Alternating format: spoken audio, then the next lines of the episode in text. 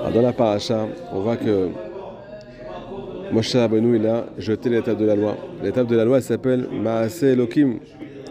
Maase c'est l'œuvre d'Hachem. Va Mirtav, et l'écriture, quelle est sur l'étape de la loi? Mirtav Elohim, c'est aussi l'écriture d'Hachem. Viens Rabbi Nathan nous expliquer, ça veut dire quoi Maase Elohim, l'œuvre d'Hachem? Tout ça, toute la création, c'est l'œuvre d'Hachem.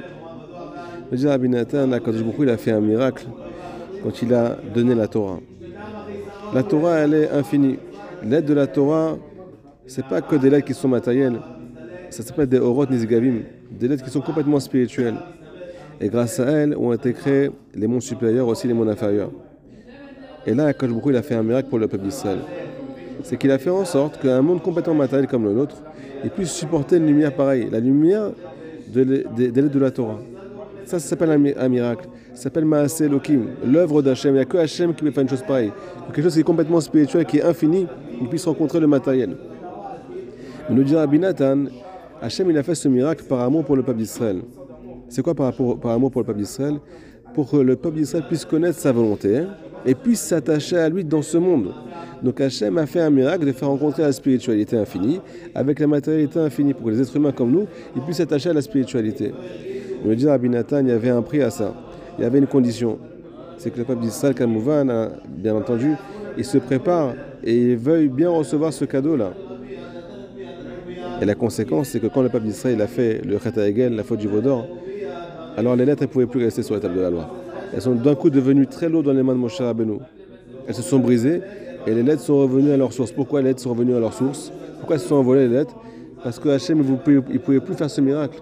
Ce miracle n'avait plus lieu d'être. Si tu veux de moi, il dit Hachem, je fais un miracle.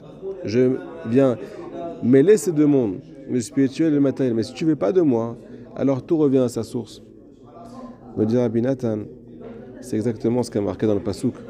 Kadvem alouach libecha. Écris-les, les paroles de la Torah, sur les tables de ton cœur. Pourquoi faut les écrire sur la table de notre cœur? Parce que c'est elles vont être écrites ces lettres-là. C'est-à-dire comment les lettres de elles doivent être écrites sur ton cœur. Elles pourront, être écrites ces lettres et pas s'envoler, retrouver, leur source que si jamais tu les mets sur ton cœur. Si jamais tu les mets pas sur ton cœur, si jamais tu as une autre volonté que de chercher la vérité et de t'attacher à Kadosh Bokhu, alors les lettres, elles retournent à leur source. Le dire Abinatan est conséquence de nos jours, une conséquence actuelle. C'est que des fois, un juif vient étudier la Torah et il ne sent pas la lumière de la Torah.